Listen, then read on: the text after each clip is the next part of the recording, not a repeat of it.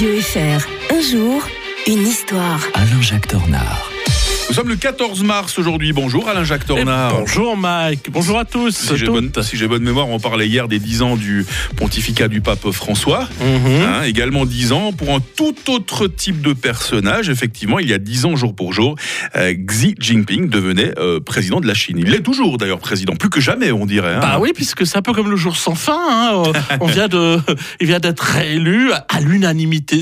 C'est quand même beau. 100% des scores. hein, 100%, c'est quand même magnifique. Au temps de Staline, on, on s'arrangeait quand même que ça soit plutôt 98. non, On parlait de scores soviétiques d'ailleurs à l'époque. hein. Mais là, 100%, c'est c'est beau. C'est beau, bravo, c'est- bravo. C'est très très très bien. Alors euh, bien sûr, c'est ce 14 mars 2013 que l'Assemblée nationale populaire réunie en session annuelle dans le Grand Palais du Peuple, la place Tiananmen, hein, tout Mm. un symbole, a porté à la présidence de la République Xi Jinping pour un mandat euh, de 5 ans euh, qui était censé être renouvelable qu'une fois. hein.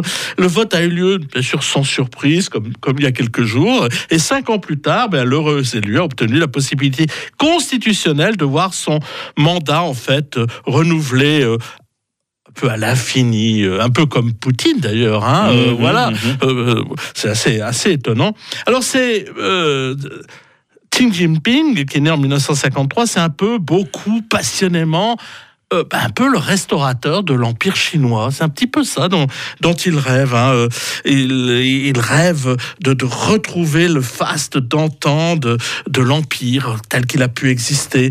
Euh, D'ailleurs, on a inscrit sa pensée, la pensée de Xi Jinping dans la charte du Parti communiste, qui, qui Mhm. prend d'ailleurs le pas sur l'État, ce qui est très gênant d'ailleurs. Quand le parti prend le pas sur l'État, ça veut dire que l'État de droit s'effondre quasiment et que on est dans le règne de l'arbitraire. Parce que quand une entreprise veut euh, s'introduire, s'implanter en Chine, eh bien, elle doit d'abord passer par le parti. Donc, euh, En même temps, je suis tenté de vous demander est-ce que la Chine a été un état de droit un jour Alors, il y a quand- même eu la République de Chine qui, a été, qui avait été instituée en 1912. Alors, Mm. euh, ce qu'il faut re- retenir, c'est qu'il a été aussi, dans, dans une autre vie, gouverneur d'une province qui se trouvait en face de Taïwan. Ah ah Alors, ça Ah, vous dit ça c'est quelque le gros dossier, ça. eh hein. oui, alors donc euh, vous me voyez venir. Hein, euh, eh bien, il, il- non seulement il rêve des nouvelles routes de la soie, qui d'ailleurs euh, sont maintenant une, devenues une réalité. C'est pour ça Mm. qu'il y a aussi ce lien très fort avec les, les républiques d'Asie centrale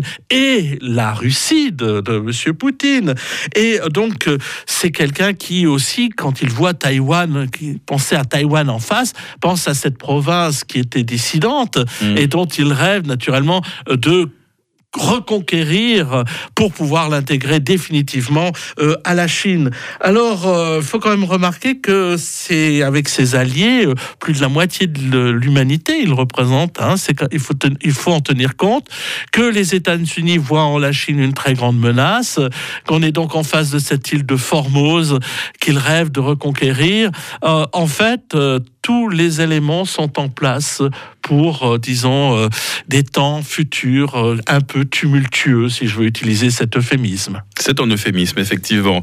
Merci Alain-Jacques Tornard. Demain, on va revenir, bah, pas, pas très loin dans le temps, en 2019, on va se souvenir de Greta Thunberg et de sa grève mondiale pour le climat. Alain-Jacques Tornard, toute bonne journée. Bonne journée à